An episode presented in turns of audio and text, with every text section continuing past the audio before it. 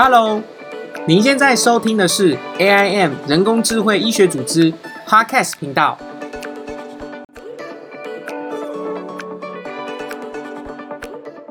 在场的朋友，大家好，我是 AIM 的负责人，我叫陈玉。那我们这次很开心可以邀请到嘉欣学姐啊。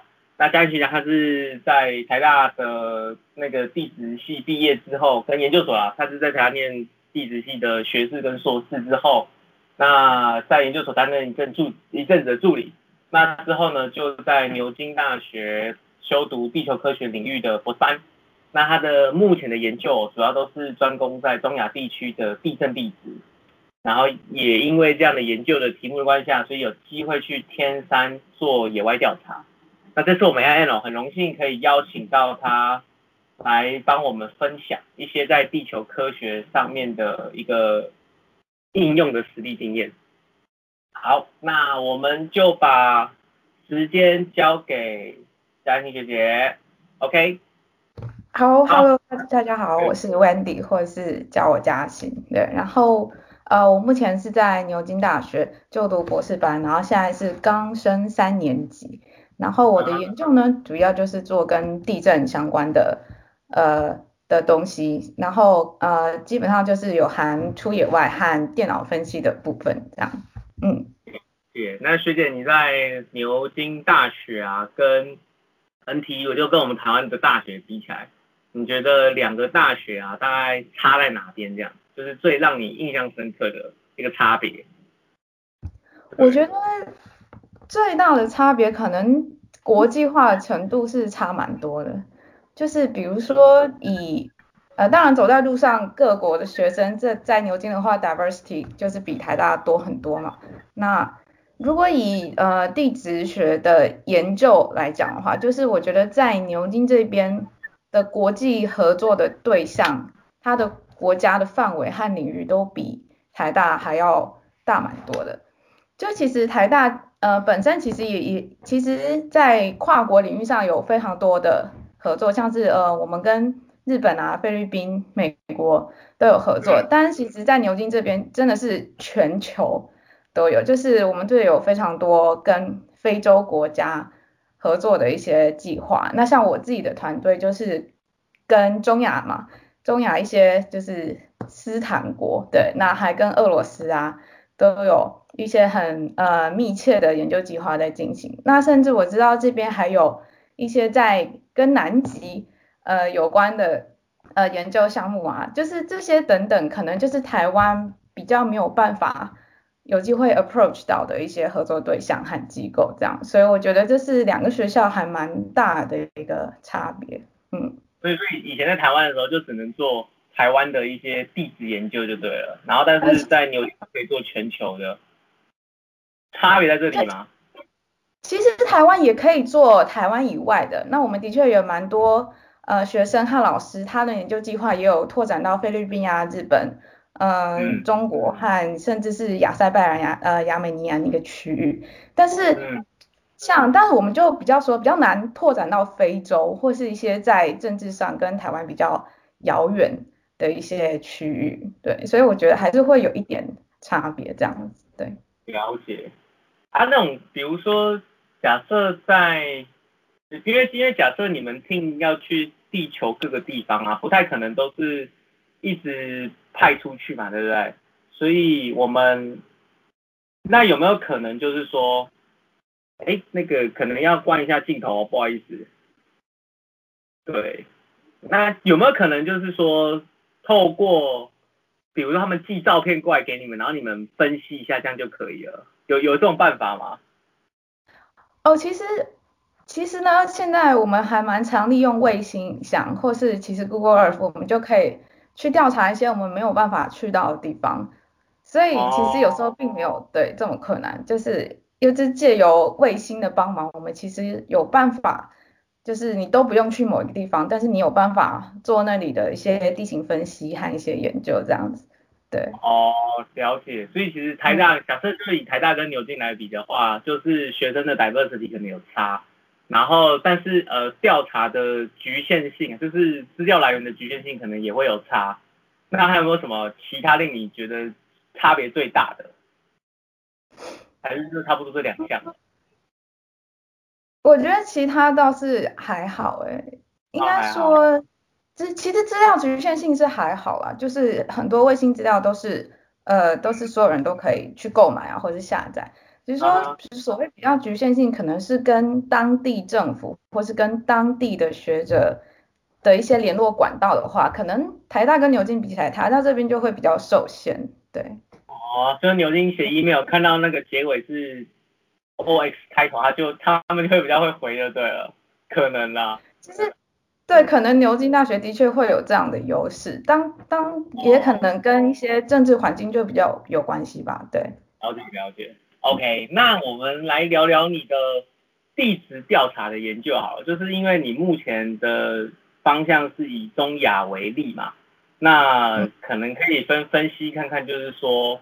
就是大概简单介绍一下，那你具体在在地质调查在做一些什么样的研究这样子？嗯，好，其实到底地质调查在干嘛呢？就是要看每个人研究的东西不一样。那如果研究火山的人，可能他就是要到处去找火山嘛。那因为我是研究地震，所以我们地质调查主要都是在找断层，并且去想要。测量这些断层造成的地表位移，它的量是多少？那当然就越精确越好。那所以呢，呃，在我们做地质调查，首先第一个就是决定我们要去哪嘛。那去哪的话，我们其实首先呢会借由卫星影像。那现在很方便的就是 Google Earth 就可以看到一些呃比较明显的断层的位置。对，如果主持人可以分享一下一张照片的话。好，等我一下啊，我来。我看一下，就我们地质调查之前会有很多事前准备工作。那首先呢，呃，对，首先大家看到，等一下，这个就是一张 Google Earth 的照片。那我们一开始呢，会在我们的研究区域内先找到呃断层到底在哪里。那像这张图呢，断层就是在红线的地方，可以请帮我按一下，对。那我们首先从卫星影像找到了呃断层的所在呢，我们就会想办法到达那个地方，就是看它现地长什么样子，并且来进行呃一些测量。那请下一张。OK。那这个是照片，就是现场。对。那请问，就是主持人找得到刚刚那条红色线的断层在哪吗？这个。有可能是在这里吗？这看起来蛮明显的，或者是这个看起来就可能应该这里吧，不然不会拍。这可拍的蛮明显的，就这里啊。对。对，就是我们刚刚在 Google Earth 看到那条红色线的断层，它的现场看起来就是这个样子。那如果我们靠近，就是靠近一一点看的话，请按下一张。嗯。这个就是对。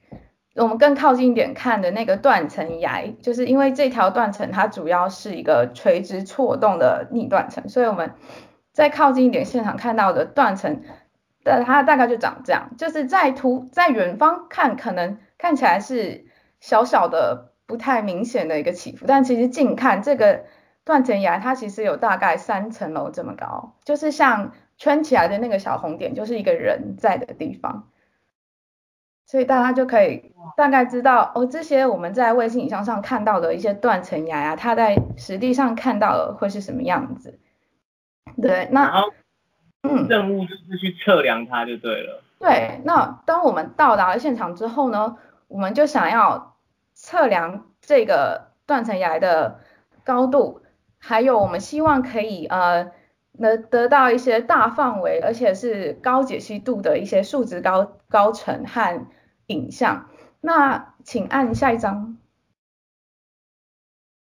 那所以呢，其实我们现在呃比较流行的一个方法也是拜科技所赐，就是我们利用摄影测量的方法，就是在呃拍透透过拍照和照片就可以有很厉害的一些软体帮我们制作出一个数值的高层模型，让我们可以直接用电脑就可以。呃，精确的测量出这些地表的变形和它这个断层的位移的量。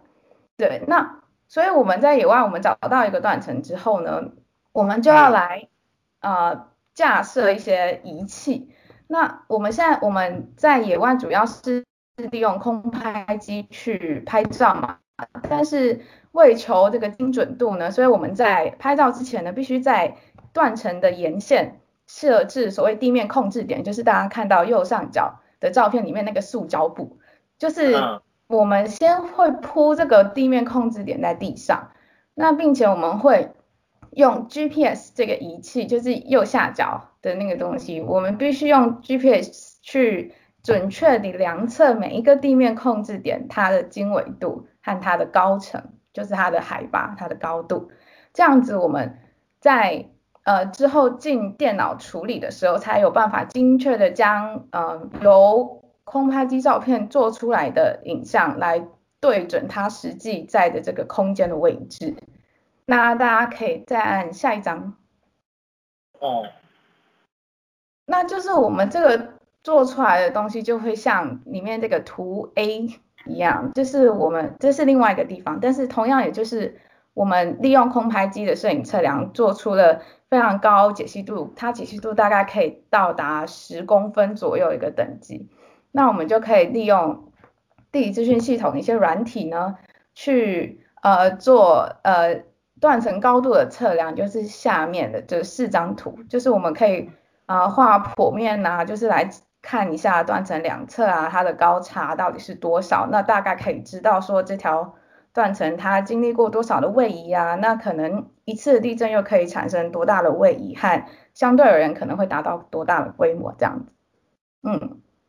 可是它这样子，你那个 before 跟 after 这样比起来，代表说，如果你到这样假设就是案发现场啊，那假设它地震之后你量到的那就是地震后的形变嘛，那你要怎么样有地震前的？是要跟是别人，就是有一家公司他会一直去收集各个影像的这种，就是他用空拍机去拍嘛，不然你怎么会去？不然你怎么会有前跟后的比较？OK，这其实分两种，就是有一种当然是像像呃花莲的美伦地震发生前和发生后，我们会有，就是如果你用空拍机的话，如果你运气很好，刚好在地震发生前你曾经对在那个地方拍过，然后你地震后又再去拍一次，那当然就可以非常呃精准的抓出这一次的地震它的位移量是多少。但其实大部分的 case 当中呢，我们都没有。没有无法在地震前事先的得到这些高解析度的影像嘛，所以就是对，就变成说，其实其实用用这个方法，这有点像是做古这里就透过一些地质学原理，我们知道某一个河阶面啊，或是某一个海阶面啊，它本来应该是平整的，但是它我们现在之所以看到它现在平整。是因为断层造成的，可是我们并不知道它是什么时候造成的这个地震，所以我们就是只能借由算是对算是事后想办法利用各种定点啊，或是利用各种测量来知道，哎，它到底是一次事件就造成这么大的位移吗？还是它可能是两次啊、三次才会这样？对，其实有时候不只是地表的变形，我们还会借由挖沟，就是在地上挖一个洞，然后去看它地面下。有没有一些被断层错动的这些迹象？所以其实这两者是会互相搭配，然后来试着去推敲出一个地方它的地震的记录和到底发生了多少次这样子。了解，所以它那个色的叉叉点就是会摆在这个 C 跟 D，然后照一张这样子哦。就刚刚的那个地面控制点。哦，其实地面控制点呢，它就是。我们希望是可以均匀的散布在我们要拍摄的区域，然后所谓用空拍机呢，它呃它其实不止照一张，它大概可以有几百张、几千张张的照片，因为它你可以看到这个整个区域其实还蛮大的，就是我我们最大宽大概有一公里的这样一整个区域，所以它其实会拍摄几百的。然后以后再去制作出一个数位的那那个呃地质的地质高层的这个模型。了解，OK，好，没问题。那这边是野外比较学术的部分。这个吗？呃，生活的部分的话，请可以帮我按下下一张。对，就是其实这个呃这个野外呢，它属于一个一个野外，就其实这也是用一个牛津和台大的差别，它肯定都是住旅馆或者是住这个野外，因为我们要去一个太阳旅馆，所以我们是需要搭帐篷啊，甚至呢我们我们要要要呃搭一位厨师，这个照片里的女生。那他就会帮我们负责我们的三餐，还有下午就是自自备我们的餐桌。哦，了解。对，然后就是对，就是还蛮野外的一个形式，就是露营这样子，还蛮酷的。啊，他一整天就跟着你们，他一整天就跟着你们这样子。对，那因为是扎营的关系，所以我们基本上会在一个地方可能待一个三四天，然后再换到下一个地方再待一个三四天。因为其实整个露营帐，呃，整个厨房帐它 set up 它要哈就是蛮麻烦的，所以我们也不会每天都在那边拆了又搭，拆又搭这样子。所以我们可能会在同一个地方待个几天，然后另外一个地方再待个几天。对，了解。所以这个阿姨也是跟着你住三四天这样子。对我们那这一趟呢是去年暑假，那整个大概是七天的，嗯，对，他就跟了我们七天，然后就是所以大家可以想象七天都是不能洗澡 一个状况，了解。对，下下一张。OK。有听到吗？按下一张？这样有吗？OK，就是，嗯，OK，我这边好像还没有跑到下一张，但没关系。就是在其实吉尔吉斯还算是一个中亚当中比较。先进发达的国家，所以我们还是可以开着车，搭着车就可以到我们要去的地方。那其实我们的车非常小台，而那它要装进所有的露营装备啊，和我们仪器和所有的食物和就是基本上就是它非非常有趣的一个塞车子、塞爆车子的一个概念。然后呢，到晚上工作回来就会变成一个。充电站，因为我们其实还有带那个发电机这样子，对。哦。现在有看到吗？现在有了哈。我看到了，有。啊，这样子你们总共三个人去这样子啊？就是三个人而已。是，就是如果是整个 team。我们这辆车，呃，这辆车其实载了五个人，就是因为还有个司加司机加厨师，总共就是五个人这样子。哦。了解，然后就变充电站。OK。对，我们还要带发电机。对。了解。然后，哎呦，这更酷，这是最后一张。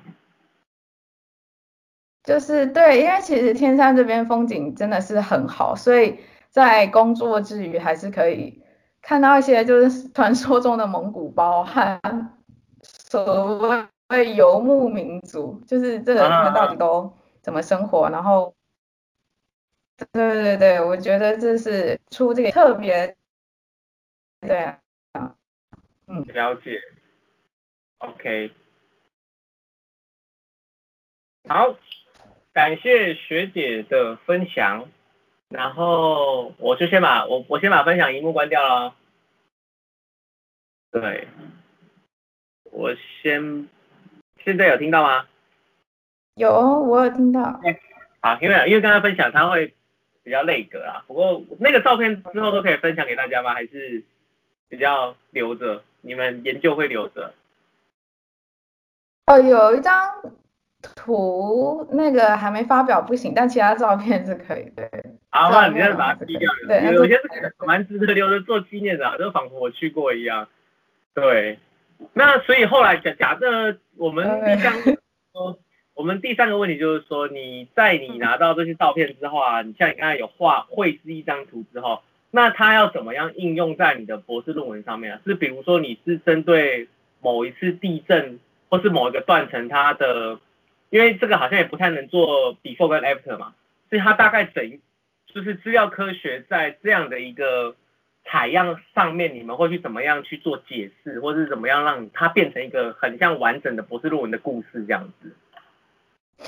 嗯，我刚刚说的那个摄影测量的那个。东西，它只是我呃的呃的论文的一个部分，就一部分的方法。那它的应用主要就是我们想要知道这条断层它的位移的量，那借此来推估这这条断层它可能造成的地震会有多大，这样子。这是我们主要利用野外的资料想要得到的资讯。那我自己论文还有另外一个部分是运用卫星影像。去呃去观察，就是长时间以来，呃长时间大概是五到十年以来的这个地表的变形量。那我用的这个技术，它它中文叫做合成孔径雷达干涉术。那简单一点，英文就把它叫做 InSAR。它其实就是利用呃。呃，它就是发射电磁波，然后它原理跟声呐有点像，就是可以利用波的干涉现象，然后测量相位差来知道地表某个时间内它的微量的变形。这里微量指的可能是公分级，甚至是毫毫米级的这样的变形。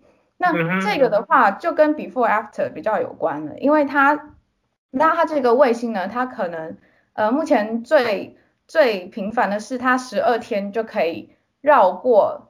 同一个地点，每十二天可以经过同一个地点，就是它对同一个地点，它十二天就会收一次 data，就等于说有了这个卫星，它一直在 collect 这个 data，所以你就可以知道它 before 跟 after 的变形。对，那因为这个卫星资料，它的空间尺度都非常大，就比起我们用空拍机，可能只是在一个几百公尺的这样去拍空，呃，卫星的话可以是几百公里的这样一个资料。所以这个是资料量相当庞大的一个东西，那我们就是希望可以借由这些庞大的资料量来找到我们想要的所谓的这个板块所造成的地壳形变的这个量。哦，了解。所以整个故事就是以断层，然后来推估地震，然后也有一块就是那个用刚才讲十二分十二天。绕过的，然后去看有没有办法做 before 跟 after 这样子。嗯，就是，对，就是呃，我所用空空拍机的那个比较像是用呃调查古地震，就想办法去找出很早以前，这个很早以前可能是呃就是人类可能还没有文字的时代啊，或者是就是连地震仪都还没出现的时候的的那个时候的地震，那。用卫星的话，因为卫星毕竟是这十几二十年来才发才发展出的产物，所以用卫星的话，变就是想比较想知道现今这条断层它可能移动的速率是多少。就是像大家可能知道，呃，菲律宾海板块每年以八公分就是往台湾方向前进嘛。那其实断层也会每条断层也会有自己的一个活动的速率。那如果借由卫星的话，我们就可以知道。呃，一条断层，它可能这五年来或者十年来，它的滑移的速率，比如说这条断层是每年就会滑公分啊，很快啊，那可能这条很慢，它每年只滑一毫米，对，就是我们想要知道是这，嗯，了解，OK，好，那我们来看一下观众有没有问题。如果有问题的话，你就可以直接打在聊天室。我有问题，像这样子，就是你可以直接打，看一下有没有。但，以我们办那么多场，大部分台湾的观众都非常的害羞。那不然我，哎，有有人有人在打了，那没关系，我先问一个问题好了，就是住野外啊，三到四天啊，你看像就像比如说刚才游牧民族啊，所以。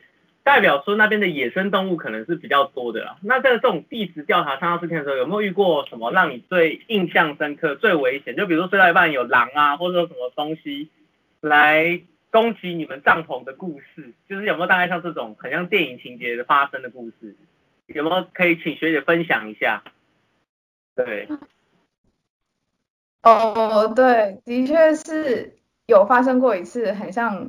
电影情节的这个这个事件。那其实就是呢，我们就是有一次在在台湾出野外的时候，有遇到虎头蜂这样。哦，但其实但就是没有没有人挂掉，然后身上也都康嗯。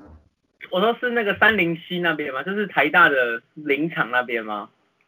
哦，不是，那个我们那时候是在泰鲁阁的地方，对，然后其实就是那时候算是一门课，所以那时候人还蛮多的，大概有快六十个人在就是溪谷里，然后对，所以那时候就是我们好像被了一整群虎头蜂攻击，所以就大家就是还蛮惊心动魄，但我个人是没有没有完全没有受伤，对。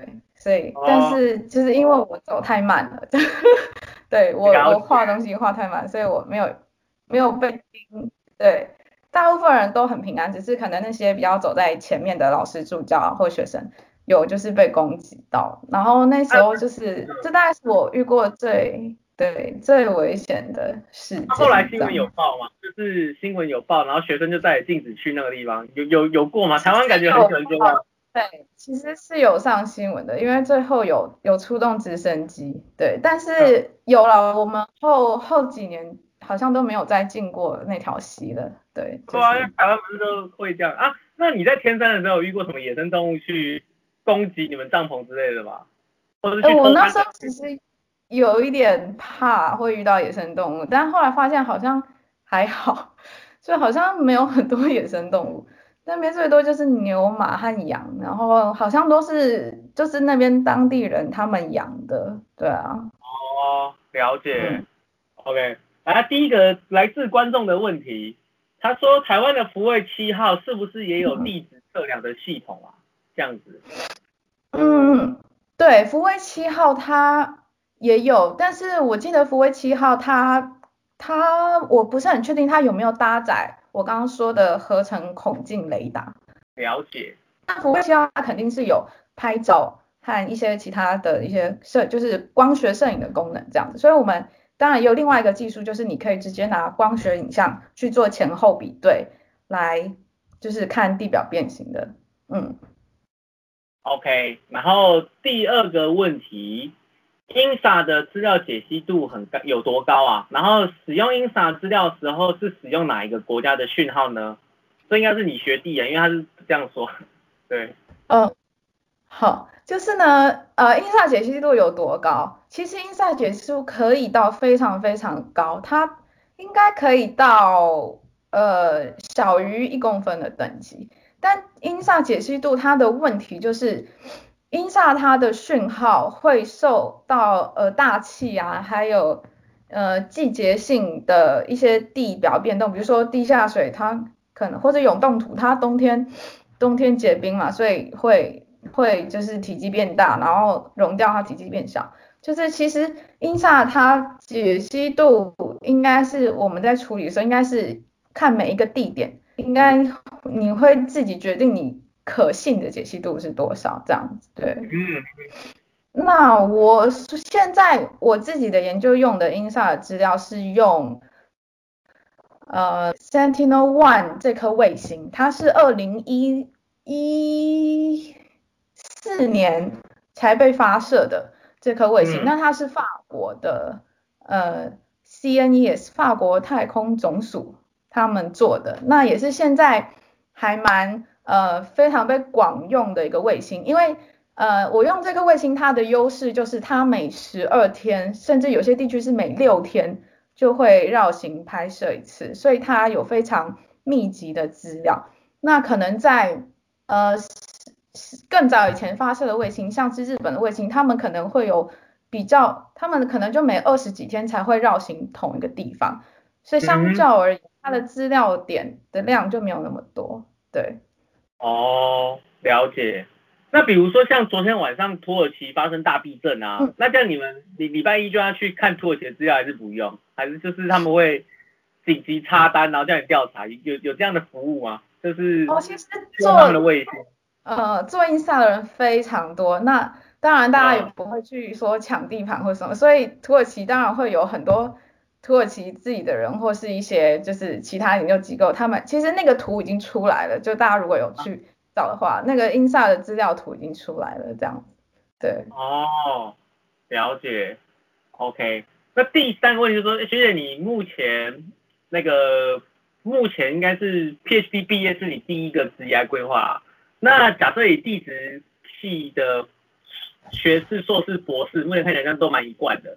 那你未来有打算要什么样的规划？就是你自己而言，是留在海外的做地区继续做地质科学调查，还是会回台湾？因为不太就是我不太明白他们的差，就是哪一边可能比较好，或是哪一边是比较主流这样子，可以稍微介绍一下这样子。对，OK，就是呃，其实台湾在地质领域、地科领域也是做的非常好，在世界上也都是很 top one 的，所以我觉得。呃，回台湾和待在外面的话，就是前景应该是差不多，就是不会到不会到差很多，不会说台湾没有在做什么什么。对，台湾的 INSA 也是和摄影测量现在也都做得非常好，那也都非常多人在做。对，但我自己话，我应该我自己是属于还蛮持，就是还蛮 open 的一个态度，就我不会特别限定自己一定要呃毕业就要回台湾，或是一定要留在国外。我觉得我会。就是等于有点像是看哪里有机会，那好的机会当然就会去试着，都会去试着争取。对，就是不会太管这个地点的部分。哦，了解。他说还有一个小问题啦，当初怎么会想要选择进行断层研究当做博士的论文题目呢？嗯，对。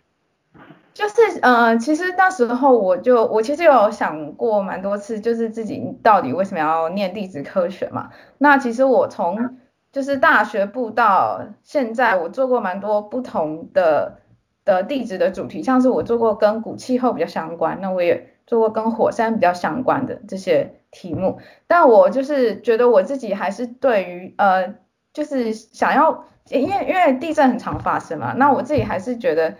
就是想要做一些比较可以应用在呃对于地震灾害呃的一些减缓有些帮助这样的研究。那当然可能也是因为我自己经历过九二一大地震嘛，然后我又是中部人，所以就是还印象蛮深刻，就觉得研究这个是有意义的，而且也还蛮有趣的，因为我自己很喜欢看地图，然后我做这个研究就是。要看很多地图，就整天都要在地图上面画东西啊，画断层什么的，所以我就觉得就是很 match 我个人的兴趣和我的志向嘛，这样，所以就是想要研究地震这样子，对。好，OK，那因为时间的关系啊，我们今天的访问聊天就大概到这边结束了。那学姐她可能稍后会把她的 email 啊，或者是她个人比较倾向被联络的方式留在这样的一个聊天室。那如果呃对于地球科学啊、地质科学调查有兴趣的，都可以主动联络学姐，或者问她牛津有什么机会。因为学姐你也是领奖学金嘛，我没记错的话。嗯，对。对，就是如果有想要继续求学的话，都可以问问看学姐，哎，当初是怎么样申请到奖学金的啊？怎么样在牛津的？因为这个题目就是那那我们就跳过，因为他觉得太多人讲过了。但是如果学弟妹有兴趣想要海呃旅英啊、海外啊的话，都可以在私下问他这样的一个问题。然后我们再次谢谢嘉欣学姐，她今天花很多时间来准备这样的一个演讲，因为她我感觉到学姐是蛮谨慎的一个人，她事前已经跟我我们讨论过很多次，要怎么样让这样的这样的一个分享会比较自然，然后又比较有意义，所以我感觉出来学姐是非常谨慎而且非常热忱在分享她所知道的事情上面，那学姐真是属于非常认真型的。对，那 我再次代表 AIN 感谢那个张学姐分享呃自己的研究经验。OK，那最后就是祝大家那个万圣节快乐啊！然后也再次谢谢学姐的分享。那我们今天活动就到这边结束喽，拜拜。Hello，如果你喜欢我们 AIM 人工智慧医学组织的节目的话，那欢迎订阅我们的频道哦。期待在下一次的活动看到你们，拜拜。